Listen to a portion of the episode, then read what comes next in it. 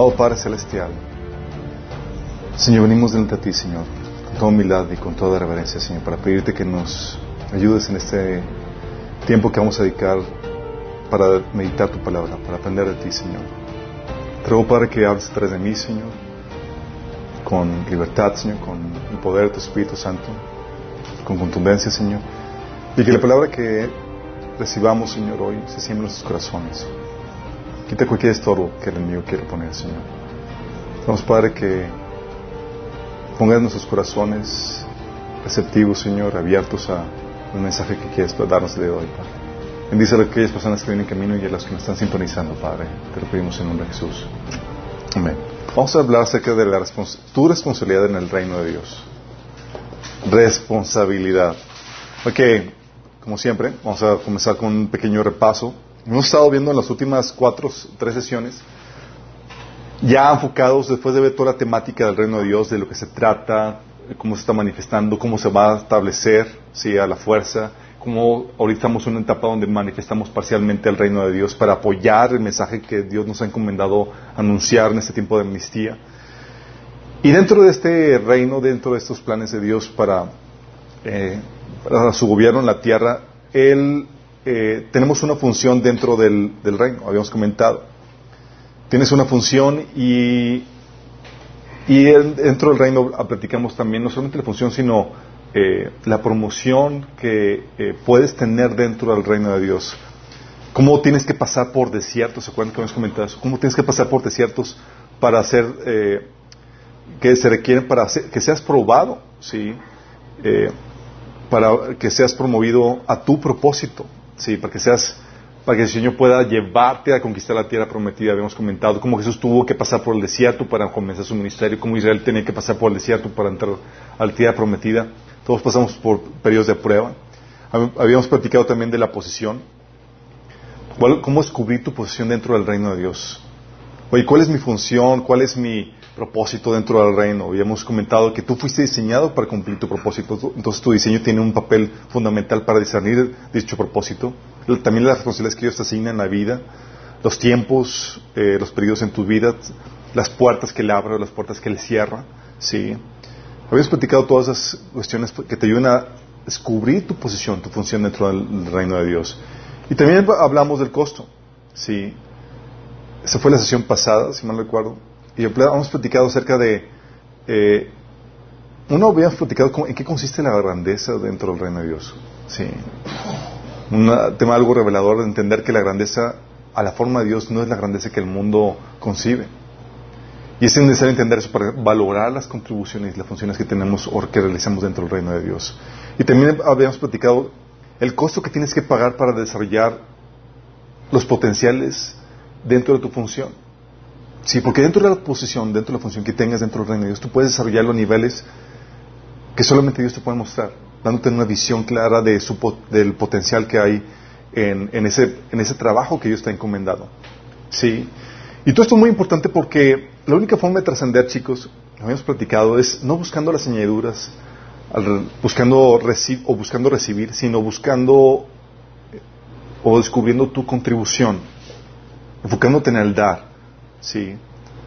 Es la única manera en la que tú puedes encontrar trascendencia, propósito y plenitud dentro de esta vida, en tu, en tu relación con Dios. ¿sí? Pablo estaba consumado en terminar con la tarea que el Señor le había puesto. Él llamaba, él, eh, hablaba de alcanzar la meta supremo llamamiento en Cristo Jesús. Si él estaba, era un hombre completamente enfocado en eso. Y, y, él no estaba enfocado en la calidad de vida. De hecho, tú puedes buscar o ver eh, la vida que vivió Pablo y si algo podrías decir es que no tuvo la calidad de vida que eh, muchos esperan tener. Él está enfocado en realizar la tarea. Sí. ¿Por qué? Porque fuimos creados con un propósito para buenas obras que Dios preparó en mano para que anduviéramos en ellas, de acuerdo a Efesios 2.10. Y es la razón por la cual estamos aquí. Es más importante encontrar ese propósito que encontrar una zona de confort y comodidad. Sí, hay gente que vive en zonas de confort y comodidad que son completamente miserables. Porque no lo vas a encontrar esa plenitud, esa llenura, sino es con Dios cumpliendo esa función, descubriendo ese propósito que Dios tiene preparado para ti. Y algo que viene con ese propósito algo que viene con ese llamado es un peso de responsabilidad. Y de eso quiero que tratemos el día de hoy, ¿sí?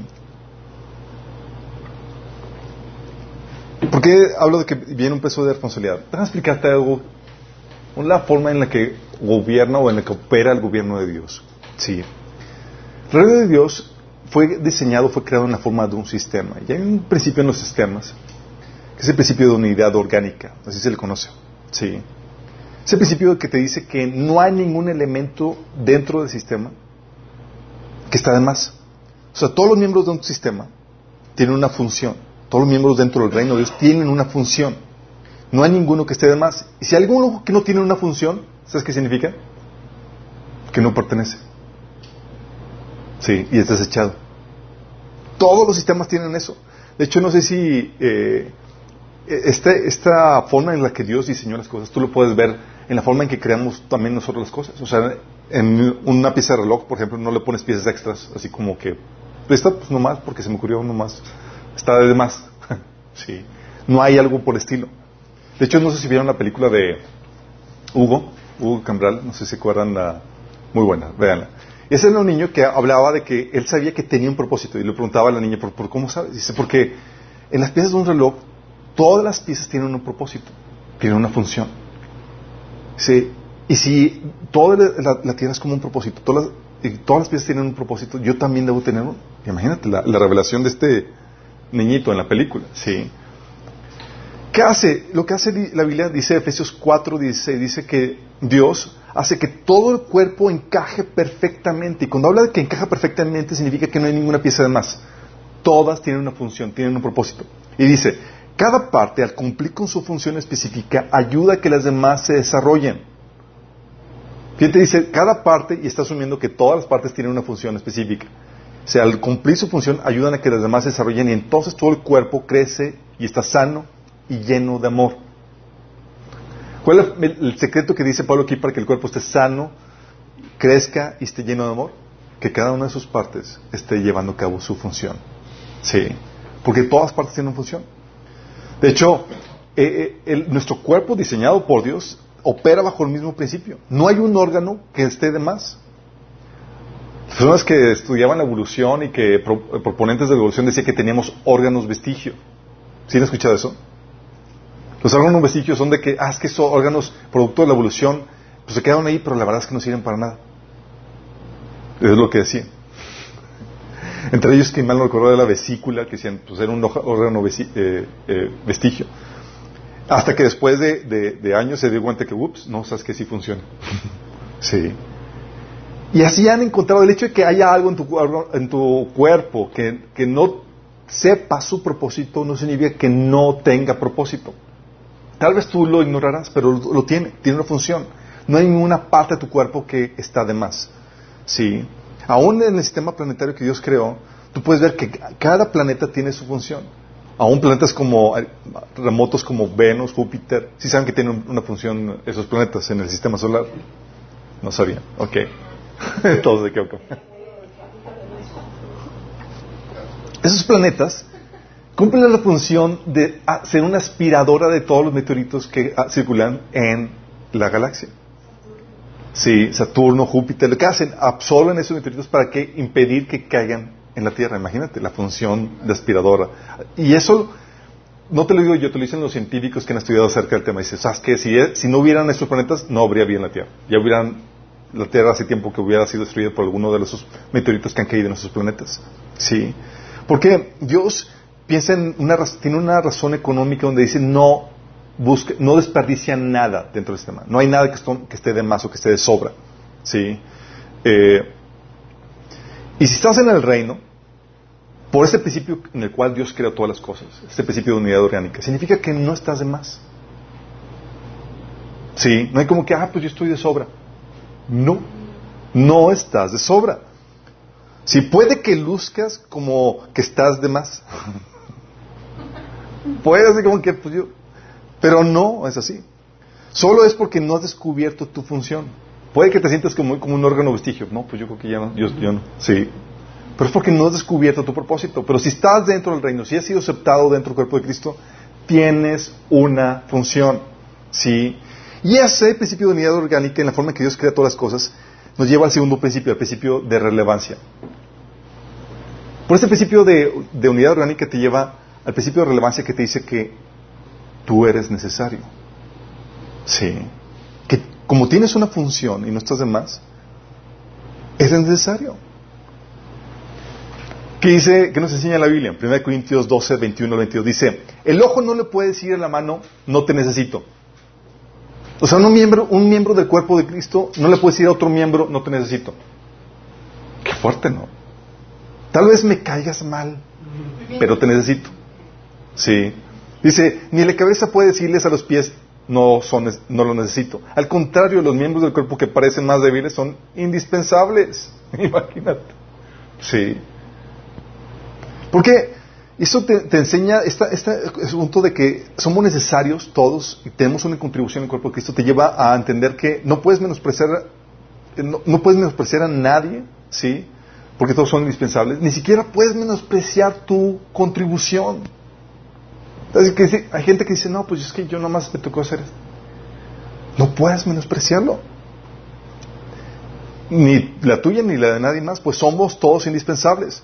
O sea, de tu desempeño depende el buen funcionamiento del cuerpo de Cristo, del reino de Dios, imagínate.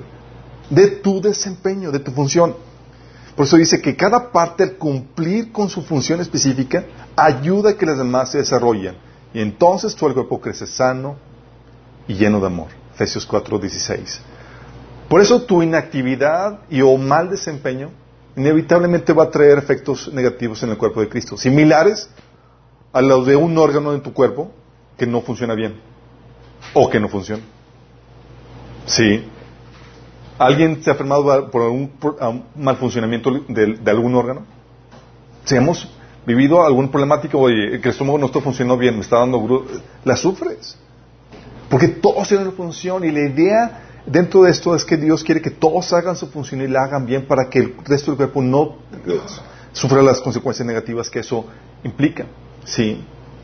Todo ese principio de la unidad orgánica que nos lleva a entender que eh, tú eres necesario, nos lleva al principio de la tolerancia. ¿Por qué el principio de tolerancia? ¿Por qué? Porque como tienes una contribución al cuerpo de Cristo, te queremos, a pesar de tus defectos. ¿Por qué? Porque te necesitamos. ¿Sí? O sea, se toleran tus defectos por causa de la contribución que realizas o que vas a realizar en el cuerpo. Es que no me quedes viendo.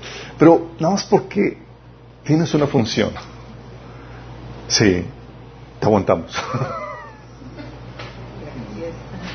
es decir, tu ausencia afecta más que tu presencia defectuosa. ¿Estamos conscientes de eso? Dices, oye, en el estómago me está dando, me está tratando mal, está dándome haciéndome la vida terrible con todas las agruras y demás. ¿Qué prefieres? ¿Que te lo quiten? No. Obviamente, dices, ¿por qué lo toleras aunque te causa problemas gastrointestinales? Claro, ¿por qué? Porque su ausencia te lleva más, causa más problemáticas. Colosenses 3 del 22 al 30, por eso ves este versículo que explica, que enseña esto. Dice, por lo tanto, como escogidos de Dios, santos y amados, revístanse de afecto entrañable y de bondad, humildad, amabilidad y paciencia, de modo que se toleren unos a otros y se perdonen si alguno tiene queja contra otro. Así como el Señor los perdonó, perdonen también ustedes. Fíjense cómo, habla de que debes de vestirte de, de afecto entrañable, bondad, humildad, y amabilidad y paciencia, de modo que puedas tolerar unos a otros. ¿Por qué? Porque todos somos necesarios. Y aún con tus defectos, aunque me caigas de mal, que a veces me saques la vida, es necesario. Sí. Y tu ausencia es más gravosa que tus defectos. Sí. Por eso, lo que Dios hace es que busca la restauración de todo ser humano, chicos. Busca la restauración de todo ser humano. Ustedes por causa de la contribución que cada ser humano puede tener, dice la Biblia que Él dio su vida, sí, dio su Hijo para que, para que el mundo sea salvo por Él. ¿Por qué? Porque son valiosos por causa de la contribución que cada uno puede tener. Sí, porque dice la Biblia que en Efesios 2, 10 dice, porque somos la obra maestra de Dios. Él nos creó de nuevo en Cristo Jesús a fin de que hagamos las buenas, las cosas buenas que preparó de antemano para nosotros tiempo atrás. ¿Qué está diciendo? Es que te salvo no para que seas monigote, sino para restaurar tu función en el cuerpo, para las buenas obras que, que fueron preparadas para ti, para que puedas hacer tu función. Sí, fíjate que no somos salvo por buenas obras, sino eres salvo para buenas obras. Sí, porque eres salvo para por tu contribución, porque Dios quiere restaurar eso, ¿sí? Y Él espera ese fruto, ¿sí? lo que Dios hizo es que invirtió su hijo para cosechar muchos hijos más, ¿sí? Invirtió uno para cosechar un cuerpo con un montón de funciones, con personas ya redimidas que llevan a cabo su función. Lucas 13, del 6 al 9, te habla acerca de, lo que Dios espera en nuestras vidas. Dice, entonces les contó esta parábola. Un hombre tenía una higuera plantada en su viñedo, pero cuando fue a buscar fruto en ella, no encontró nada. Así que le dijo al viñador, mira, ya hace tres años que vengo a buscar fruto en esta higuera y no encuentro nada. Córtala. ¿Para qué ha de ocupar el terreno? Señor, le contestó el viñador, déjala todavía por un año más para que yo pueda acabar a su alrededor y echarle abono. Así tal vez adelante de fruto. Si no, córtala. ¿Sí? ¿Qué te habla, Señor? invierte en ti, te restaura, pero no para que se hace nada. Porque en su reino todos tienen un propósito, tienen una función. Entonces Dios te restaura para, porque espera fruto. Te salva para buenas obras. ¿Sí? ¿Qué dice Efesios 6 del 7 al 8? Dice, cuando la tierra se empapa de la lluvia que cae y produce una buena cosecha para el agricultor, recibe la bendición de Dios. En cambio, el campo que produce espinos y cardos no sirve para nada. El, agricultor no tardará en maldecirlo y quemarlo. Fíjate, la tierra que no produce nada después de que reciben la inversión de Dios. Segundo de Pedro 1 del 8 al 10, por eso dice, cuanto más crezcan de esta manera, hablando de todas las, las que mencionaba Pedro en los versículos anteriores, dice, cuanto más crezcan de esta manera, más productivos y útiles serán en el conocimiento de nuestro Señor Jesucristo. Pero los que no llegan a desarrollarse de esta forma son cortos de vista o ciegos y olvidan que fueron limpiados de sus pasados, de sus pecados pasados. Así que, amados hermanos, esfuércense por comprobar si realmente forman parte de los que Dios ha llamado y elegido. Fíjate cómo dice, esfuérzate para comprobar que realmente eres. ¿Por qué? Porque si realmente tú eres salvo, vas a producir, porque el, el operar del Espíritu Santo dentro de ti, vas a empezar a producir las obras que Dios preparó, preparó antemano para ti. ¿Sí? Pues si se hagan estas cosas y no caerán jamás. Y obviamente dices, oye, hago mi chama, pero no soy perfecto. Obviamente hay deficiencias tolerables por causa de la contribución, el potencial que, de contribución que tenemos cada uno. Sí. Tal vez no eres perfecto. Estamos todos en proceso de perfeccionamiento. Unos más que otros vamos avanzando en el proceso de santificación para nuestras vidas.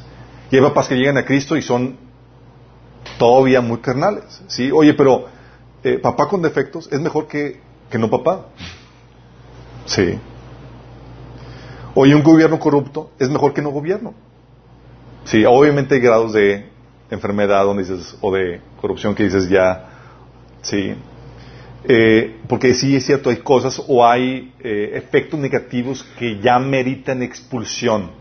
La Biblia enseña eso. Sí. Para todas las áreas. Por eso eh, menciona Pablo en 1 Corintios 5 del 12 al 13. No es mi deber juzgar a los de afuera, pero sí es responsabilidad de ustedes juzgar a los que son de la iglesia y están en pecado. Dios juzgará a los de afuera, pero como dicen las escrituras, quiten al malvado entre ustedes. Entonces sí hay defectos, pero hay defectos que son tolerables, que permiten que siga funcionando la contribución que hace cada persona. Y hay defectos que lo ameritan expulsar de su función. Sí, ya que están muy entendidos de esos. Sí, cuando ya, cuando sabes eso, cuando ya el efecto negativo es mayor que el positivo. Y eso sucede en nuestro cuerpo. Oye, una célula, una parte de nuestro cuerpo, cuando ya amenaza con la vida y la integridad del cuerpo, ¿qué haces?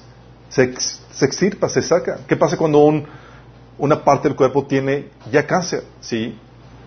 O sea, se trata de, restaurar y si no se restaura, se quita por causa del, del, efecto mortal que puede tener en el resto del cuerpo. Lo mismo pasa así con nosotros. Pero si hay efectos moderados o tolerables, se aplica este principio de tolerancia. ¿Por qué? Por causa de la contribución. ¿Sí? Porque dentro del principio de unidad orgánica todos son, todos tienen una función, no hay ninguno que sea de más. Por tanto, todos son valiosos, principio de relevancia.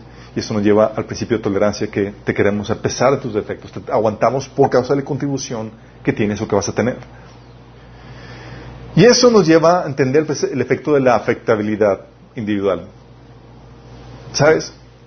A veces no entendemos esto, pero tu sola existencia tiene un efecto en el reino de Dios. Tu sola existencia. Sí. Lo que hagas o dejes de hacer va a afectar al resto de los demás. ¿Por qué? Porque no estás de más. No estás de más. Tú puedes ver el efecto que una sola persona ha tenido en la humanidad. Podemos ver dos ejemplos. 1 Corintios 15, 22 dice, pues así como en Adán todos mueren, fíjate, ¿en qué? ¿Por causa de Adán? Todos mueren. También en Cristo todos volverán a vivir. Hablando del tremendo efecto que puede tener uno. Uno. ¿Sí? Por eso la Biblia te dice que si sabes hacer lo bueno y no lo haces, te es pecado. ¿Sí? Porque, porque estás, estás robando a la gente de tu contribución. ¿Sí? Y hay efectos que son efectos directos que son fácilmente discernibles. Efectos directos, oye, desobedezco y hay un efecto inmediato, ¿sí? Eh, tienes, el, por ejemplo, casos en la Biblia, puedes pensar un montón, los efectos directos son los más claramente visibles. Si hago, hago algo y tuvo un efecto, me levanté tarde y, lleve, y los niños llegan tarde a la, escuela. Eh, efectos directos. Puedes ver el efecto de Jonás, por ejemplo, oye, desobedecí y los marinos que viajaban con Jonás muriéndose. ¿Por qué? Por la desobediencia de Jonás. ¿Sí? O, ¿se acuerdan del efecto de David cuando llevó a cabo un censo indebido? Desobedeció a Dios llevando a cabo un censo en violación de las reglas que Dios, había puesto. ¿Qué pasa? Mortandad a toda la nación. ¿Sí? Efecto directo. ¿Qué pasó con el eh, producto de la traición y la oposición de los fariseos a Jesús? ¿Sí? El efecto indirecto. ¿Sí? Por causa de eso vino juicio a la nación completa, la destrucción de Jerusalén en el año 70. Pero también tenemos el efecto potencial manifiesto. El efecto potencial manifiesto habla de que el efecto que sabes que tendría su presencia o su ausencia porque conoce lo que hace o que puede o lo que puede hacer. Sí. ¿Sabes qué? Ya sé lo que puede hacer tal persona. Sí. Oye, por ejemplo, ya sabes el efecto que puede tener, que tiene tu esposo o tu esposa. Entonces tú ya sabes los efectos que puede tener su ausencia. Sí. Y nada más piensas en los efectos potenciales de lo que puede tener su ausencia y te lleva a estar sumamente agradecido. No, sí. Porque es el costo oportunidad.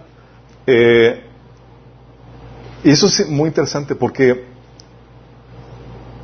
el efecto que cada elemento dentro del sistema tiene no se juzga por el efecto manifiesto, sino también por el efecto potencial que pudo haber tenido. Es decir, sea, es el, es el, es ese redargumento, ese, eh, como dicen, problema de conciencia, cuando te redarguye la conciencia, cuando compraste algo y supiste que pudiste haber comprado por el mismo precio algo mejor. Sí. La sola existencia de algo mejor te lleva a sentir como una pérdida de lo que compraste. Lo que le llaman la economía el costo de oportunidad. Sí. Y por eso, por eso cuando sabes el, costo de algo o el potencial de algo, puedes manifestar o discernir esto. Por ejemplo, tú puedes imaginarte el efecto si Jesús no hubiera llevado a cabo su propósito. ¿Te imaginas los efectos terribles si Jesús no hubiera llevado su propósito? Y lo sabemos porque podemos ver lo que sucedió porque sí lo llevó a cabo. ¿Sí? O el efecto si Pablo no hubiera respondido su llamado. ¿Tendríamos una Biblia mocha? un montón de cosas con un montón de lagunas en cuanto a la fe cristiana. O el efecto, por ejemplo, de Luis Pasteur. ¿Saben lo que la contribución de Luis Pasteur? Las vacunas antirrabias y toda la cosa que salvaron millones de vidas. O Alexander Fleming, ¿saben, ¿sí saben quién es? La penicilina. ¿cuántas vidas no se han salvado por ellos? La contribución de una persona. Y sabemos lo que puede hacer, el efecto potencial manifiesto de su ausencia porque sabemos su contribución. O por ejemplo, tú puedes decir, oye, si Hitler no hubiera, no hubiera surgido, si hubieran, si hubiera muerto en su juventud, ¿sabes? Todos los millones de vidas que se hubieran salvado. Sí. Tú puedes saber el efecto potencial de una persona cuando se ya ha manifestado algo de lo que es capaz de hacer. Y sin embargo, la mayoría de los efectos que, conocemos o que tenemos son efectos latentes. Es decir, personas dentro del reino que nunca han sacado a relucir su potencial y por ende no sabemos lo que es capaz de hacer y cómo puede estarnos afectando. Nunca ha hecho nada. No sabemos lo que es capaz de hacer. Y no sabes, ¿sí? Lo que sí sabemos, o sea, no sabemos cómo nos puede estar afectando lo que eh, tal o cual persona, pero lo que sí sabes es que nos está afectando. Por ejemplo, cada bebé que no nace, que, no, eh, que nace, tú recibes al pequeñito y no sabes qué tiene dentro, cuál es su potencial, qué puede hacer. No sabes cómo nos va a afectar su existencia. O cada bebé que no nace, no sabes cómo nos está afectando su existencia. Cada bebé que es abortado, ¿sí? ¿Qué pudo haber sido que nunca fue? O cada persona que no ha respondido su llamado y que no está realizando su propósito.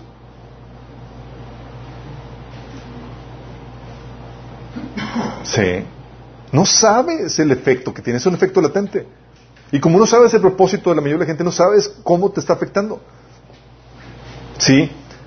O sea, nada más imagínate, ponte un escenario hipotético. Imagínate que Jesús, recibiendo la revelación del Señor, él viviendo una vida santa, ¿sí? Obedeciendo todas las reglas y todos los mandamientos de Dios. El Señor le dice, es que el propósito tienes que entregar tu vida en redención por la humanidad, le dice el Espíritu Santo, revelándole su propósito. Pero el Señor dice, ¿sabes qué? No. Mejor abro una carpintería y una franquicia que se extienda alrededor del mundo. ¿Te imaginas? Lo grueso del asunto es que si él no hubiera cumplido su propósito, nadie lo hubiera notado. Nadie hubiera sabido. Hubiera sido un asunto entre él y Dios. Porque la revelación de su potencial, de lo que él pudo haber logrado, era algo entre él y Dios. Tú lo hubieras visto y lo hubieras dicho, wow, qué tremenda contribución, o sea, probé un montón de trabajo y demás, pero no es su propósito. Y por desviarse de hacer otra cosa de la que Dios le puso, fue dañado todo el universo, toda la creación de Dios. Sí. O sea, no sabemos cómo nos puede estar afectando lo que existe, pero que no conocemos su propósito. Lo que decimos que sí nos está afectando. Solo Dios sabe cuánto nos afectan, cuánto están, cuánto están afectando nuestras vidas y de qué cosa, eh, y eh, de cada cosa que nos encomienda que no estamos realizando. ¿sí? Solamente Él sabe la dimensión real de los efectos. Pero lo que sí sabe es que te puede estar afectando terriblemente. Yo puedo saber por ejemplo, nada más por saber cómo Dios opera en esto, que al momento de que hay una necesidad en el mundo, Dios envía a una persona. Y por ver tanta necesidad en el mundo, yo puedo saber, hay muchos que no están llevando a cabo su propósito. Pero ¿quién ha sido llamado para qué? Entonces yo no sé cuál es tu contribución. Ni, ni, ni siquiera te puedo reclamar de nada, porque yo no sé. Pero Dios sí sabe. Y así te puede reclamar. Sí. Y el efecto latente es una cosa, pero el efecto más, de los, uno de los efectos más aterradores que todos tenemos es el efecto transgeneracional. El efecto transgeneracional es el efecto que, que traspasa de ti a, generaciones a futuro. Tú puedes ver cómo la desobediencia de Adán nos sigue afectando hasta nuestros días, chicos. Y afectó a toda la creación. Por generaciones y generaciones. Sí. Tú puedes ver, por ejemplo, la deshonra de, de, de Cam, de... Eh, no fue de Ham, sí. Eh, ¿Se acuerdan cuando el hijo de Noé lo deshonró cuando se burló de él cuando lo vio desnudo? Sí. Un acto de deshonra produjo la maldición a toda su descendencia, imagínate. El efecto de un acto de deshonra afectando generaciones. Sí. O el efecto de la fidelidad de Dios, de, el efecto de la fidelidad de Abraham, Isaac y Jacob a Dios. ¿Sí sabes cuál es el efecto de la fidelidad de Abraham, de los patriarcas a Dios? Por causa de su fidelidad, Dios sigue teniendo paciencia con el pueblo de Israel. Sigue mostrando amor a su descendencia.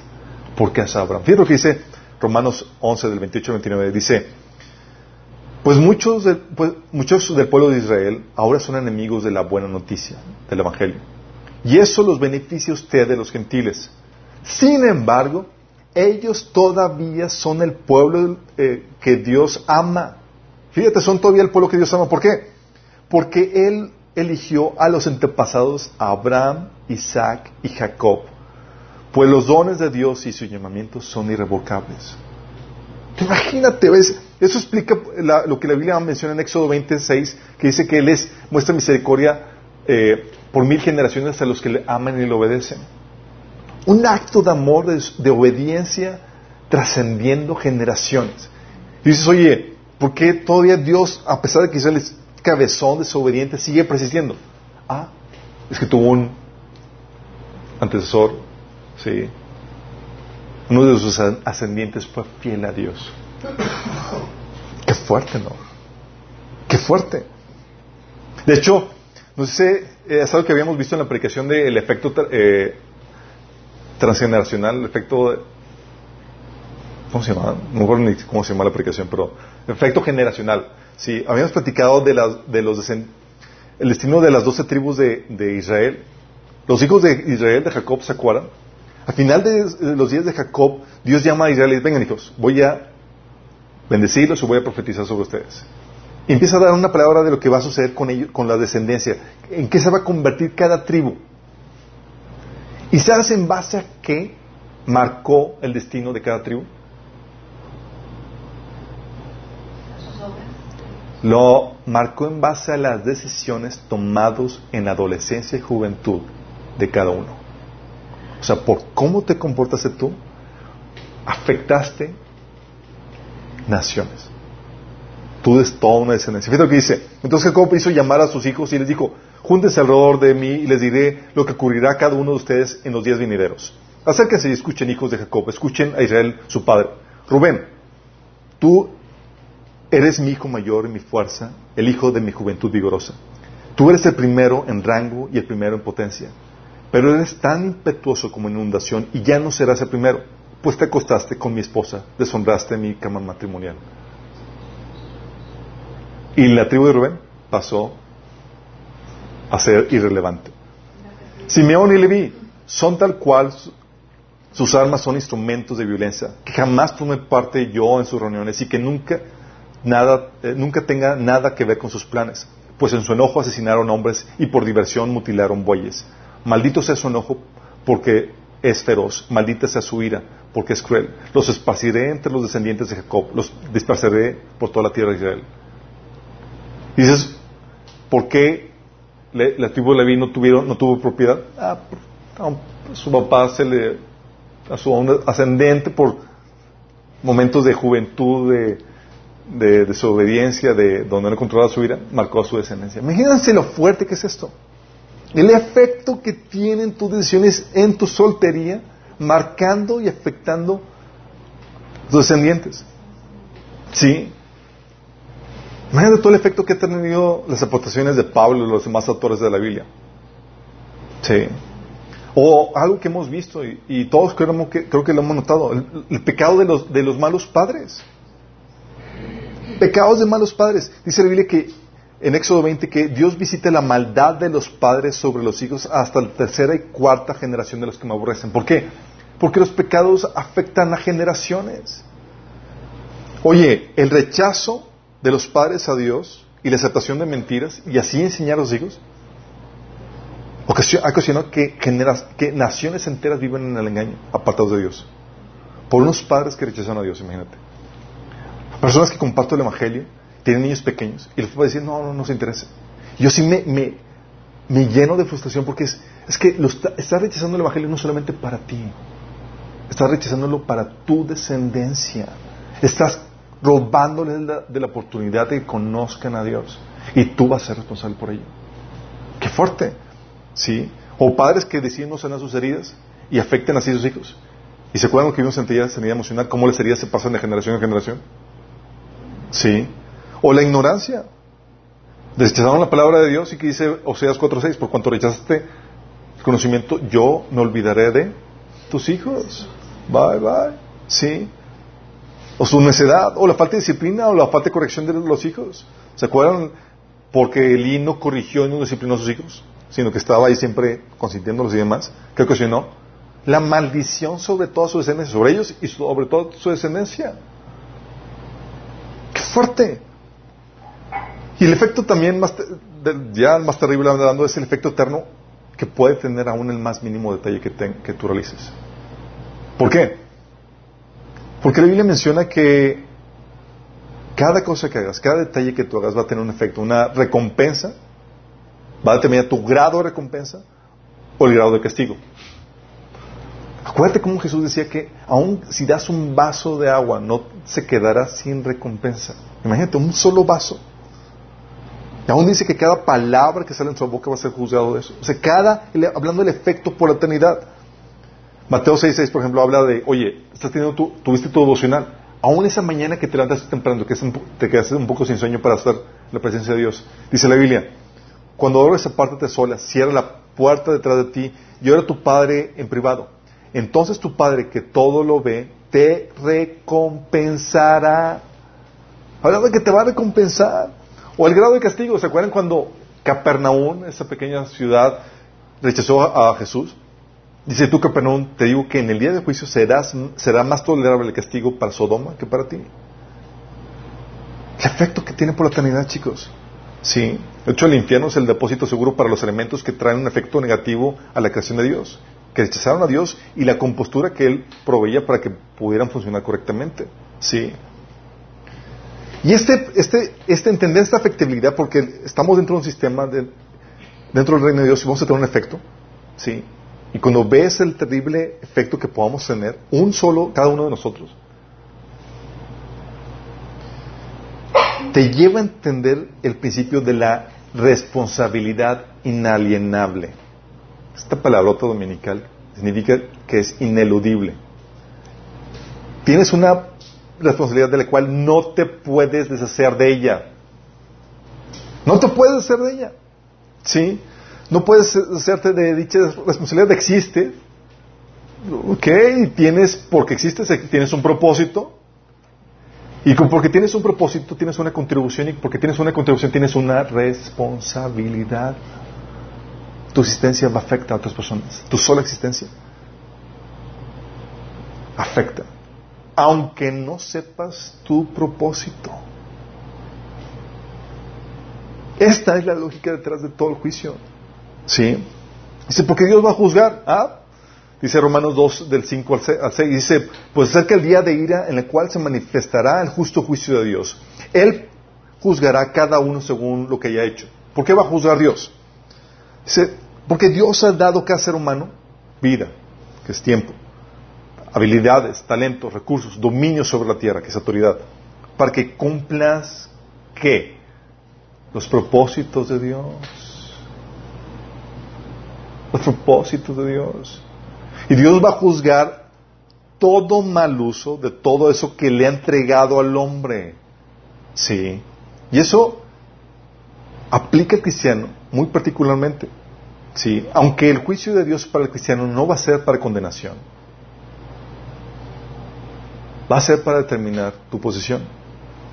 Lucas 12, 47, 48, fíjate lo que dice Jesús, hablando de los siervos, de los cristianos. Dice, un siervo que sabe lo que su amo quiere, pero no se prepara, ni cumple las instrucciones, será severamente castigado.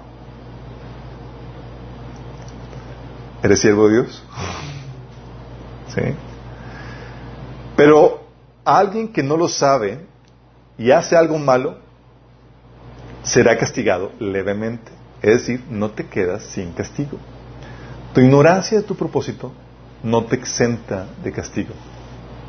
Es que yo no supe, Señor. Venga, te vamos a castigar, pero levemente. A alguien de que se le ha dado mucho, mucho se le pedirá a cambio. Y a alguien a quien se le ha confiado mucho, aún más se le, se le exigirá. ¿Sí? Por eso la importancia de entender, ¿cuál es mi llamado? Dios me va a pedir cuentas de ello. ¿Sí? ¿Cómo, ya vimos cómo discernir algo de tu llamado. Oye, ¿qué responsabilidades ya te has dado? Sí, que no estás cumpliendo como debe ser. Comienza con ello. ¿Sí? Oye, no lo encuentro. muévete como quien tiene la urgencia de encontrarlo. ¿Sí? Oye, ¿qué área de oportunidad encaja con tu talento? ¿Alguna habilidad o, algo por el cual Dios te dé una visión que, te llene de pasión? ¿Sí? Gente que llega conmigo y dice, oye, Alberto, ¿por qué no hacemos esto o aquello? Yo, veo que te estás sintiendo el llamado. Porque si ya detectas algún área de necesidad y tienes una ocurrencia de lo que puedes hacer, es porque Dios te está llamando. Sí, puede ser que Dios ahí te está llamando a eso. Sí, tenemos una comisión general dada por Dios para, eh, como cuerpo, como reino de Dios. Y es, oye, de la misión global de la empresa, del reino de Dios, ¿qué puedes hacer tú para contribuir en ello? O sea, un poquito de creatividad te lleva a entender o ver un montón de cosas. a, veces me, me, fastidio yo a mí mismo porque vienen muchas cosas que podría estar haciendo. Sí, ah, puedo hacer aquello, puedo hacer aquello. Sí. Porque siempre estás viendo los potenciales de lo que puede hacer para el Señor. Pero entender, entendiendo esto, chicos, esto que, conlleva la responsabilidad, ¿ahora entiendes por qué Dios se tarda en, muchas veces en revelarte tu llamado? Porque si tu llamado conlleva una responsabilidad, sí, y si tú sabes tu llamado, va a tener mayor juicio. Sí. Entonces, si te revela las buenas obras que Dios preparó ante bueno para ti y no las cumples, ¿qué pasa? Mayor condenación. Mayor condenación tendrás sobre tu vida. Si de por sí ya tienes castigo por no realizar tu propósito, mucho peor si ya lo conoces. Sí. Por eso Dios se tarda en revelar. Dice, hijito, dice, ¿por qué no me enseñas mi propósito, Señor? Sé fiel. Primero, muéstrame que quieres realmente cumplir. Porque si te lo muestro y no lo cumples, traigo mayor condenación para contigo. Sí.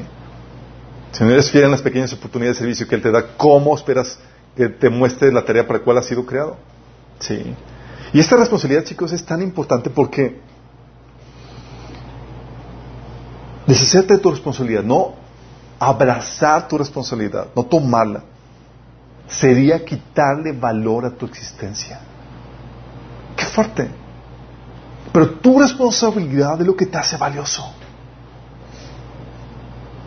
Fuiste creado con un propósito, Dios te dio vida, habilidades, capacidades para llevar a cabo esa tarea. Sí. Y eso te hace responsable. Y es aquí donde tienes que entender como cristiano un principio básico en todo esto. Tu responsabilidad va más allá de guardar mandamientos. ¿What? Tienes que entender esto. Y si entiendes esto, te vas, Dios va a poder aceptar propósitos para tu vida. ¿Por qué te digo que, que tienes una responsabilidad más allá de guardar mandamientos? ¿Has escuchado el término en la Biblia de la ley y los profetas? Jesús lo citaba en varias ocasiones. Sí. Dice la Biblia que Jesús cumplió la ley y los profetas. Deja explicarte a qué se refiere con cada una de estas cosas. Cuando la Biblia habla de que Jesús cumplió la ley, o que se refiere a la ley, está hablando del código ético, las leyes y principios generales que aplican para todas las personas. El principio no cometer adulterio es para ti y no para qué, no, es para todos. ¿Sale? Te da el marco teórico general sobre el cual todos deben estar caminando. ¿Sale? ¿Se acuerdan cuando Jesús habló, abordó al hombre rico? Le hizo Mateo 19, del 18 al 19, Jesús le contestó, no cometas asesinato, no cometas adulterio, no robes, no des falso testimonio, honra a tu padre y tu madre, ama a tu prójimo como a ti mismo. Hablando de marco teórico general, ¿sí? las leyes generales que aplican a todo ser humano. ¿Va? Esa es la ley. Los profetas habla del mandato, propósito individual que aplica solo a esa persona. Su propósito. Jesús no solamente cumplió la ley, sino que cumplió los profetas. Es decir, lo que los profetas decían que tenía que hacer el Mesías. Por ejemplo, Lucas 24, del 25 al 26 dice Jesús, ¿qué necios son? ¿Les cuesta tanto creer todo lo que los profetas escribieron en las escrituras? ¿Acaso no profetizaron claramente que el Mesías tendría que sufrir todas esas cosas antes de entrar en su gloria? ¿Quién tiene que sufrir? El Mesías. ¿Era todos? ¿Era una ley para todos? No, era la voluntad de Dios específica para esa persona. ¿Sí? Por eso Jesús decía en Juan 10, 18, nadie me arrebata la vida, sino que yo la entrego por mi propia voluntad. Tengo autoridad para entregarle, tengo también autoridad para volverla a recibir. Ese es el mandamiento que recibí de mi Padre. ¿Es un mandamiento que aplica para todos, chicos? No. ¿Para quién es? Para Jesús. La ley es el marco moral general que todos debemos obedecer. Los profetas habla de la ley individual, propósito individual de cada persona. ¿Sí? Y ambos son obligatorios. ¿Sí?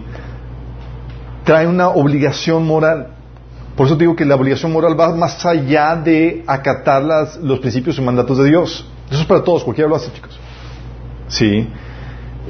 Si Jesús, por ejemplo, hubiera obedecido la ley, pero no hubiera cumplido su propósito, ¿qué hubiera pasado? Hubiera pecado. Hubiera pecado, chicos.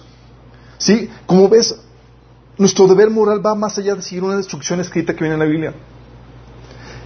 Nuestro deber moral es también seguir la dirección del Espíritu Santo en nuestra vida. Y cuando hablo de seguir la dirección del Espíritu Santo en nuestra vida, como dice en Romanos 8:14, que dice, porque todos los que son guiados por el Espíritu de Dios, estos son hijos de Dios. ¿Por qué, tenemos la obligación de dirigir la, voz del Espíritu Santo en nuestra vida, la dirección? Porque es el único que nos va a marcar y nos va a decir, nos va a encaminar al propósito de Dios para nuestra vida, a la voluntad particular de Dios para nuestra vida. ¿Sí? El cual, si tú lo resistes, si tú resistes la dirección del Espíritu Santo, te es pecado. ¿Te acuerdas el, reclamo que le dio eh, este. Son fue Samuel, no, este. ¿Cómo se llama el primer diácono? De los diáconos. No. Cogieron a los primeros diáconos de Hechos 7 Esteban, gracias, primer mártir. ¿Se acuerdan el, primer, el reclamo de Esteban a los fariseos que dice, tercos, duros de corazón y torpes de oído, ustedes son iguales que sus antepasados, siempre resisten al Espíritu Santo. ¿Por qué? Porque la ley escrita en la Biblia, los principios generales, no son suficientes. Tu deber moral no solamente es obedecer lo que viene en la Biblia. Tu deber moral es seguir la dirección del Espíritu Santo en tu vida. ¿Se acuerdan cómo hemos platicado al inicio de esta, serie de cómo Dios le había dado al ser humano un solo mandamiento? Dices, oye, ¿cómo lo hacía para todos los demás principios de la Biblia? Ah, el espíritu que moraba dentro de él se lo revelaba, se lo enseñaba. No tenía que saber, no tenía que ninguna, ninguna instrucción escrita. ¿Sí? Por eso sabemos también que, eh, que Jesús hubiera pecado que por eso para Jesús hubiera sido pecado transformar las piedras en, pan. ¿Se, han preguntado, oye, ¿por qué Jesús no, oye, no hay ningún mandamiento que diga que no transforme las piedras en pan? ¿Por qué? Porque el Espíritu Santo lo había, guiado al desierto comenzar un ayuno de 40 días. ¿Era la ¿Quién lo llevó al desierto a comenzar el ayuno? El Espíritu Santo. Había una regla, una ley individual para él en ese sentido. Y él no solamente obedecía la ley, obedecía el propósito particular que representan los profetas. Era guiado por el Espíritu. Sí. O Pablo. Pablo también obedecía la ley general. Decía, dice 1 Corintios 9:21. Cuando estoy con los gentiles, quienes no siguen la ley judía, yo también vivo independiente de esa ley para poder llevarlos a Cristo. Pero no ignoro la ley de Dios, obedezco la ley de Cristo. Todos los mandamientos y principios que Dios nos pone en el Nuevo Testamento, Pablo los obedecía. Pero sin embargo no se quedaba ahí. Él atendía la dirección del Espíritu Santo en su vida. Hechos 20:24 habla de, sin embargo, considero que mi vida carece de valor para mí mismo con tal de que termine mi carrera y lleve a cabo el servicio que me ha encomendado el Señor Jesús, que es el de dar testimonio del Evangelio de la gracia de Dios. Todos tienen este, este, este, este eh, encomienda, este propósito de llevar a cabo la misma tarea de Pablo. No, hay diferentes funciones. Como dice Pablo, son todos apóstoles, son todos profetas, todos hablan en lenguas, todos hacen milagros. No, hay diferentes funciones. ¿Cómo sabes cuál es mi función? Dice ahí en ese en Corintios 12 que el Espíritu pone a cada persona en su lugar. Es el Espíritu Santo el que te guía. ¿Sí? Pablo no solamente cumplía la ley general, cumplía su propósito particular. ¿Cómo lo sabe? Porque el Espíritu Santo se lo revelaba, le enseñaba. Tú lees hechos y cómo incluso en su cumplimiento de su propósito, de su tarea, eh, iba a evangelizar a otra parte y el Espíritu Santo lo detenía, dice ahí la palabra. Y le decía, no, aquí no. Y los mandaba, de, los cambiaba de lugar. ¿Por qué? Porque nuestro deber moral no solamente es obedecer los principios generales, sino ser guiados por el Espíritu. Es el Espíritu el que te marca tu función y tu posición dentro del cuerpo. ¿Sí? Por eso tú, el mandato que el Señor te da es, no sean insensatos, sino entendidos de cuál sea la voluntad del Señor. Esto implica conocer la voluntad escrita, pero también aprender a oír la voz del Espíritu Santo atender, ser dócil y atender a la voz del Espíritu de Dios en tu vida, que Él es el que te guía a tu propósito. ¿Por qué? Porque lo que tú no hagas, nadie más lo hará. Porque quién, ah, porque cada quien tiene sus propias obras, chicos. Tú no puedes decirle a otro hermano, hermano, oye, ¿puedes cumplir mi propósito en mi lugar? Por, ándale, podría ser mis buenas obras que te, te subo mi lugar. Sí, tú. ¿Y quién cumple las de él? ¿Sí entiendes? O sea, e, eres irresponsable, vas a tener un efecto. Por eso, descubrir tu propósito es descubrir que eres un deudor a Dios y a la humanidad, chicos.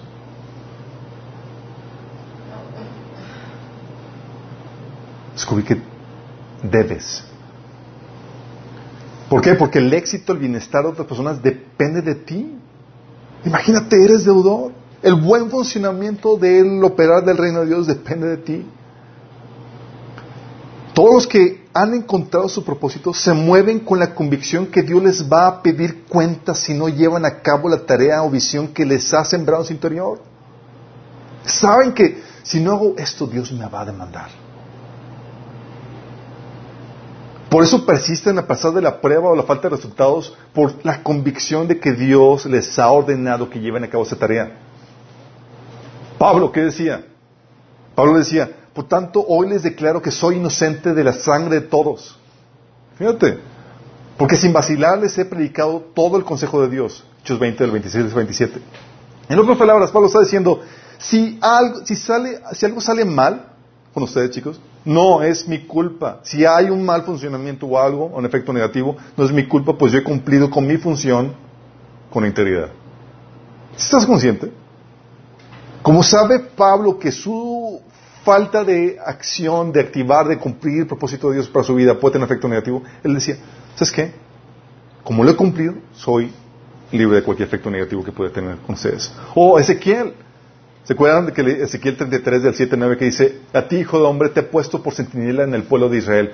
Por tanto, oirás la palabra de mi boca y advertirás de mi parte al pueblo. Fíjate, le está diciendo que a él le está poniendo como centinela. Cuando yo le diga al malvado, vas a morir, y tú no le adviertes que cambie su mala conducta, el malvado morirá por su pecado, pero a ti te pediré cuenta de su sangre. En cambio, si le adviertes al malvado que cambie su mala conducta, no, y no lo hace, él morirá por su pecado, pero tú habrás salvado tu vida. Y dice, no, esto aplica para el evangelismo, no, aplica para cualquier tarea que Dios te delega, aplica para tu propósito. Porque en otras palabras está diciendo que Dios, Dios le está diciendo, te estoy delegando una tarea y te voy a ser responsable por lo que suceda si no la haces. ¿Estás entendiendo? ¿Estás entendiendo? Recuerdo una plática que tuve con Jorge en, en el Starbucks el... gol. Él me preguntó ahí una tarde que me dijo, Oye, ¿y cómo te sientes con toda la influencia positiva que has podido tener en, nosotros? Está hablando de Jorge y Emily. Dice, por tu trabajo en minas y en de seguro. Y nada más me preguntó eso y nunca me había, pensado en eso, pero nada más sentí una sensación de alivio y terror. Aliviado porque puedo decir que igual que Pablo, soy inocente del efecto negativo que hubiera venido sobre, sobre ellos si yo no hubiera cumplido mi propósito. Es como que ves el efecto negativo y dices, el efecto positivo y dices, fiu, he estado haciendo mi parte. Sí. Y aterrado de pensar qué hubiera pasado si no hubiera persistido y hubiera tirado la toalla en los tiempos de mayor dificultad. ¿Te imaginas? Dios me había pedido cuentas por ellos. Es un pensamiento aterrador el tener, el, el concebir que en algún punto pudiera yo desistir o desviarme. Dios, guárdanos. De hecho, en todo este proceso donde Dios nos crea con un propósito y no entiendes las dimensiones para los efectos que vas a tener, esta, este, este, pensar fue una palabra de aliento para mí en un momento de crisis. En un, tiempo en mi vida donde caí en una profunda depresión por causa de una chica que, por la cual yo andaba. O sea, llegué a un punto donde yo no, quería avanzar, había olvidado todo, o sea, quería, quería huir de la realidad, me la pasaba dormido, no, había dejado, estaba dejando mis responsabilidades a un lado y demás por la depresión. Y una hermana llega conmigo y me dice, Chuy, oye, quiero hablar contigo al final de la reunión. Dice, porque Dios me estaba levantando para orar por ti. Entonces al final vemos, hablamos y, y me empieza a platicar que Dios le había estado levantando a orar por mí en las últimas semanas, en la madrugada. Y así como que, ah, qué lindo. Y luego dice, y el Señor me dijo una palabra para ti. El Señor me, dijo que te dijera esto. Dice, lo que yo sufrí por ti no se compara nada a lo que tú estás sufriendo. En pocas palabras. Así que levántate. Porque si no te repones de esto, yo te pediré cuentas por toda la gente que ha sido llamado a afectar. ¿Estás consciente de eso? Y esto no solamente para mí, chicos. ¿Cuántos no han soltado la toalla por divorcios, caídas en pecado, depresiones, por no vencer en luchas que han tenido? Y a veces pensamos que esa lucha solamente es para nosotros, es para un asunto personal de que estoy avanzando para, para que me vaya bien. Y nos olvidamos por completo de la trascendencia, del efecto que vamos a tener en la más gente por vencer en esas pequeñas luchas. O sea, ¿cuántos están parados por por pecados de los que no quieren arrepentirse. O por miedo a pagar el precio. O por no prestar atención a la instrucción y a la arrepención como Saúl. Hay muchos que no están ejerciendo su ministerio, su servicio, porque Dios los sacó de escena, no porque no tengan un propósito, sino porque no, no quieren cambiar ciertas cosas en sus vidas. ¿Y tú crees que Dios te va a quitar la responsabilidad juntamente con ello? Al contrario, Date cuentas por todas esas personas que tú has sido llamado a afectar. Por eso cuando tú estás leyendo con, luchas personales y demás, o sea, debes tener un, no un temor, un terror, así de, si yo no venzo, no se trata solamente de mi bienestar, más gente va a ser afectada.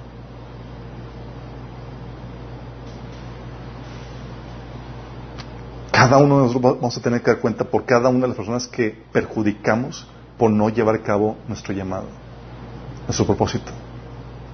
¿Sí concibes el efecto? el peso de responsabilidad es, terrible. Es hermoso y terrible a la vez. Es hermoso porque, porque eso te hace ver que eres valioso y eres muy valioso. Tienes una contribución. El reino te necesita por el beneficio, eh, por el beneficio que vas a traer a la humanidad. Y abrazar esa responsabilidad es aceptar el tremendo valor que tienes en el reino. Entonces, saber reconocer esta terrible responsabilidad es reconocer ese terrible peso de valor que tienes tú. Y es terrible Porque esto carga una terrible responsabilidad por el impacto que, que implica. Para ponerte a temblar. Y lo interesante que es que no hay, no hay para, para dónde hacerse, chicos. ¿Por qué? Porque si no lo haces vas a ser juzgado. Y si lo haces mal, también vas a ser juzgado por ello. Tú no te queda más que hacerlo y hacerlo bien. El humilde clamor que uno tiene es, ayúdame Señor, sea tu voluntad en la tierra. ayúdame a cumplir tu propósito para mi vida. La oración es que tu meta sea como la de Pablo. Que no te quedes sin realizar. La meta que tiene Pablo era no quedarse sin realizar alguna de las obras que Dios preparó antemano para él. Sí. Y que nadie sufra, que nadie se pierda por su causa. Que podamos decir, soy inocente de cualquier efecto negativo sobre la vida de otros porque hemos, porque no hemos fallado en realizar la tarea que Dios nos ha encomendado. ¿Sabes? Esto, con esto llegamos al, corazón del propósito de nuestro ministerio aquí en Minas, chicos. ¿Sabes que todo nuestro propósito aquí gira alrededor de, de llevarte a ti a cumplir tu propósito? Efesios 4.12 habla de que el, propósito de los líderes de la iglesia son para, a fin de capacitar al pueblo de Dios para que lleven a cabo la obra de servicio que Dios tiene preparado para ellos. Imagínate. Y lo tenemos muy en mente. Nuestro anhelo, nuestro deseo como ministerio es ayudarte a ti que puedas cumplir tu propósito. Por eso todos los recursos que te damos, chicos. O sea, llegamos y queremos así jalarte y ayudar, porque son herramientas que te van a ayudar. Oye, el taller de sanidad emocionalmente renovada, liberación, desintoxicación sexual. Esos primeros son para quitar los estorbos que te están impidiendo cumplir tu propósito. apenas quitar los estorbos. Oye, básicos cristianos, oración, escatología, apologética, evangelismo, autoridad, es para poner los fundamentos sobre los cuales vas a edificar tu propósito. Formación pastoral, liderazgo, matrimonios, finanzas, guerra espiritual y todos los demás temas son para ayudarte a desarrollar tu propósito. Y todo gira alrededor de tu propósito. Imagínate. Y sin embargo, y es lo triste del asunto, chicos. Y sin embargo, igual que Israel, la gran mayoría de la iglesia en general va a morir en el desierto. Y solo unos cuantos van a lograr pasar el desierto para conquistar el propósito que Dios les ha entregado. ¿Se acuerdan la terrible estadística de todos los que salieron y dos que entraron. Esos que mueren en el desierto son los que guardaron su mina en el pañuelo, chicos. Llegaron con el Señor, así, Señor, aquí está tu mina. ¿Y cómo? ¿No hiciste nada? ¿Se acuerdan? Lucas 19:20. Este, y, y pues yo me morí en el desierto, sí. O igual que Israel, chicos. La gran mayoría de los que logran entrar en su propósito, por entrar a una zona de confort o por darse por vencidos, dejarán de conquistar la tierra cumpliendo mediocremente sus llamados, muy por debajo de su potencial. ¿Se acuerdan qué pasó con Israel? Llegaron, conquistaron y conquistaron que a medias. A medias. El Señor le dice, el Señor se le aparece ahí en, en un monte y dice, ¿por qué no avanzaron en la conquista? Y ese, ese, tipo de gente representa a los que a los que se le entregó la mina y produjeron solamente cinco, pudiendo haber producido diez. Los que llevan a cabo su trabajo, su propósito, mediocremente. Sí lo están cumpliendo, sí lo están llevando a cabo, pero muy por debajo de su potencial. Y solamente unos cuantos logran entrar y lograr alcanzar la plenitud de su llamado, chicos. Y esos son los que produjeron las diez mil, los que multiplicaron su mina a diez. Sí, en Lucas 19, 16. Y todos somos llamados a producir las diez minas, chicos. Todos. Es decir, alcanzar todo el potencial de nuestro llamado, hacer las obras que Dios preparó antemano, que no quede ni una sola sin cumplirse. Y estos, estos chicos, los que producen las diez minas, son los que se van a llevar las recompensas que dejan sin conquistar los que entierran sus minas o los que los cumplen mediocremente. ¿Sí sabías eso? ¿verdad? ¿Qué le dijo Señor al que produjo una más una mina. Quitarle la mina y darle al que tiene diez minas. Y ellos le dijeron, Señor, tiene diez minas. Pues yo os digo que todo el que la tiene, el que tiene, se le dará más. Más al que no tiene, aún lo que tiene se le quitará. ¿Por qué crees que Jesús te dice en Apocalipsis 3:11, he aquí, yo vengo pronto, retén lo que tienes para que ninguno tome tu corona? ¿Alguien puede tomar tu corona? Sí, no porque no porque Él haga tus obras, es porque tú dejas de hacer las obras. No llevaste a cabo toda la tarea. Por eso una persona exitosa para Dios es la persona que lleva a cabo su propósito en todo su potencial. Es lo que nos animaba Pablo cuando decía en 1 Corintios 9, del 24 al 25. ¿No se dan cuenta que en una carrera todos corren, pero solo una persona se lleva el premio? Así que corran para ganar. Todos los atletas se entrenan con disciplina, lo hacen para ganar un premio que se desvanecerá, pero nosotros lo hacemos para un premio eterno. ¿Qué carrera, chicos? ¿Ganar qué? Todos los galardones que implicaban hacer todas las obras que preparado antemano para nosotros.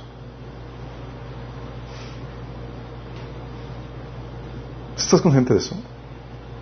Es decir, cumplir la voluntad de Dios hasta el final llevando a cabo su propósito, las obras que preparó antemano. ¿Sabes por qué adoramos a Jesús como el rey, como el vencedor? Nadie sabe. Creo que entiendas esto porque te va a ayudar a, tener esto en mente cada vez que exaltes a Jesús. Porque cada vez que hagas esto y si entiendes esto, te va a llevar de encuentro a ti. Jesús es exaltado hasta lo sumo Porque llevó a cabo su propósito enteramente hasta el final. Fíjate lo que dice en Apocalipsis 5. Te lo voy a leer. Dice, en la mano derecha del que estaba sentado en el trono vi un rollo escrito por ambos lados y sellado con siete sellos. También vi a un ángel poderoso que proclamaba a gran voz, ¿quién es digno de romper los sellos y abrir el rollo? Pero ni en el cielo, ni en la tierra, ni debajo de la tierra hubo nadie capaz de abrirlo ni, examinar su contenido. Lloraba yo mucho porque no se había encontrado nadie que fuera digno de abrir el rollo ni examinar su contenido. Estaba hablando, estaba hablando esos rollos representaban todo lo que Dios tenía que hacer, los decretos y los juicios que Dios tenía que hacer para traer de vuelta el reino de Dios a la tierra. Uno de los ancianos me dijo, deja de llorar, que ya el, eh, león de la tribu de Judá, la raíz de David, ha vencido. Él sí puede abrir el rollo y sus siete sellos. ¿Qué venció, chicos? Te lo dice el versículo 6. Entonces vi en medio de los cuatro seres vivientes del trono y los ancianos un cordero que estaba de pie y parecía haber sido sacrificado. ¿Qué venció? En que persistió en hacer la voluntad de Dios con todo el sacrificio, con todo lo que implicaba hasta el final. Fue inmolado. Dice, tiene siete cuernos y siete ojos, que son los siete espíritus de Dios enviados por toda la tierra. Se acercó y recibió el rollo de la mano derecha del que estaba sentado en el trono. Cuando lo tomó, los cuatro seres vivientes y los veinticuatro ancianos se postraron delante del cordero. Cada uno tenía un arpa y copas llenas de oro y incienso, que son las oraciones del pueblo de Dios, y entonces entonaban este nuevo cántico. Digno eres de recibir el rollo escrito y de romper sus sellos. ¿Por qué? porque fuiste sacrificado y con tu sangre compraste para Dios gente de toda raza, lengua, pueblo y nación. De ellos hiciste un reino y lo hiciste sacerdotes al servicio de nuestro Dios y reinarán sobre la tierra. ¿Por qué, por qué está siendo exaltado? ¿Por qué?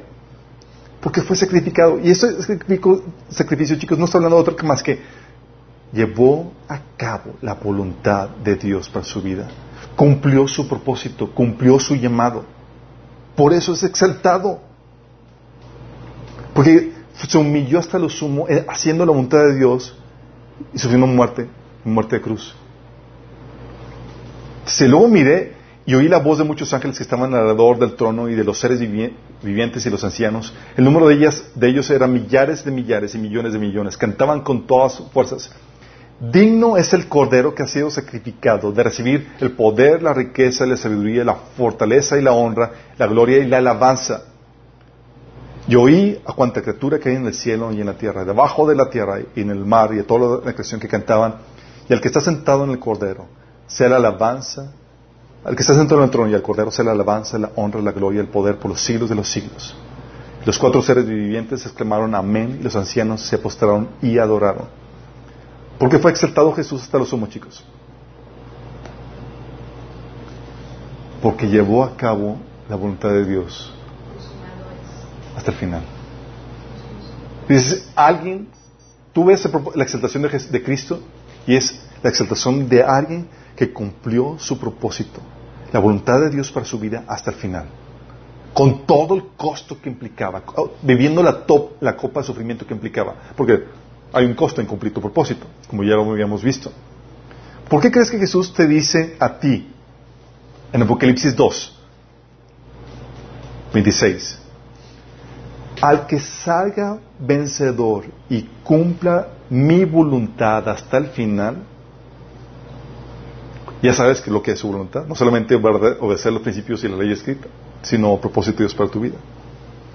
Al que salga vencedor y cumpla mi voluntad hasta el final, le daré autoridad sobre las naciones, así como yo la he recibido de mi Padre. Y él gobernará con puño de hierro y les hará pedazos como vasijas de barro. ¿Por qué Jesús se le dio autoridad sobre toda la creación? Porque se probó fiel, mostrando que estaba llevando a cabo la tarea de Dios en aquí en la tierra.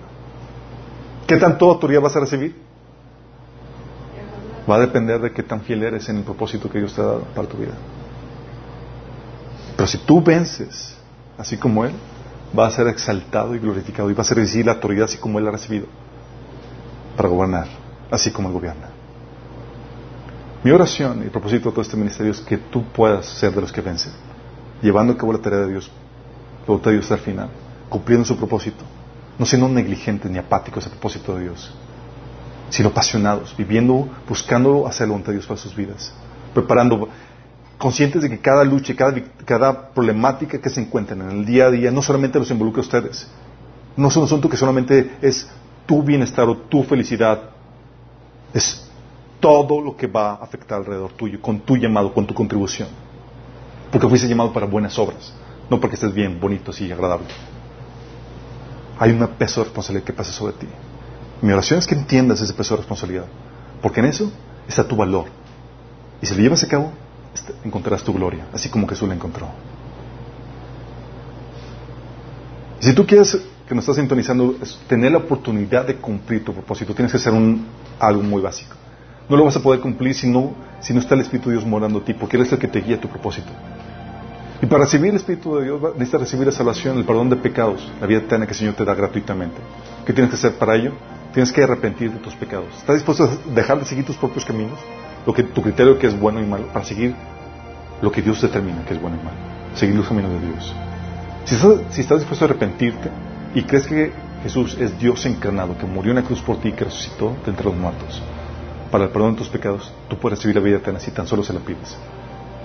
Si quieres hoy, hoy ser salvo, pido que hagas conmigo esta oración, que cierres ahí los ojos y le digas, Señor Jesús, en esta tarde, en esta noche, te quiero pedir que me perdones, que me salves de mis pecados. Yo creo que moriste por mí en la cruz y que resucitaste para el perdón de mis pecados. Y creo que eres el Señor, Dios encarnado. Y hoy te acepto como mi Señor y mi Salvador. Sálvame, límpiame, entra en mi vida, dame tu Espíritu Santo, transfórmame y llévame a cumplir tu propósito. Si hiciste esto genuinamente se va a manifestar. ¿Por qué? Porque si quieres conocer la, si quieres la voluntad de Dios tienes que conocerla. Va a haber en ti el deseo por conocer la voluntad de Dios que viene escrita en la Biblia. Es decir, vas a empezar a leerla y también vas a empezar a congregarte. Porque Dios ordena que te congregues. Si quieres hacer la voluntad de Dios, vas a empezar a hacerlo. Si no, hace, eh, si no hay estos dos, por lo menos dos frutos de, de conversión, significa que la oración que hiciste fue no sirvió de nada. ¿Cómo somos los demás, chicos? ¿Están conscientes del peso de responsabilidad que hay sobre nosotros? ¿Estás consciente de cómo esta responsabilidad, este peso de responsabilidad que es aterrador, te hace ser una persona tan valiosa por todo el efecto que puedas tener? Eres indispensable, chicos. Gustaría que no lo fuera. Porque muchos no lo hacen tienen efectos negativos. pero lo eres. Mi oración es que podamos todos estar cumpliendo su función, cada, uno, para que pueda el cuerpo crecer sana ¿sí? y ayudarse mutuamente para crecer en una forma sana y, lleno de amor. Tú tienes una contribución. El Señor nos ayude todos a cumplir y llevar a cabo el llamado que cada quien ha recibido. Que podamos vivir vidas responsables, vidas llenas de valor para el reino. Oramos. Amado Padre Celestial. Señor, damos gracias porque podemos tener un pequeño vislumbre, Señor, un poco más de claridad en cuanto al tremendo valor con el cual tú nos has creado, Señor. Y cómo ese tremendo valor, Señor, va un tremendo peso de responsabilidad, Señor. Señor, queremos seguir tu ejemplo, Señor. Tú estuviste dispuesto a beber la copa que tu Padre te dio de sufrimiento, Señor, para llevar a cabo la tarea, la obra que, el Padre te dio, Señor. Y por causa de eso venciste y fuiste coronado de gloria, honra y poder, Señor. Y tú nos invitas a seguir el mismo ejemplo tuyo, Señor. Señor, que todos los que estamos aquí estamos dispuestos a tomar esa misma copa, Señor. La copa que implica nuestros llamados, nuestros propósitos, Señor. Que podamos permanecer haciendo tu voluntad hasta el final. Para que también pensamos juntamente contigo, Señor. Queremos seguir tu ejemplo.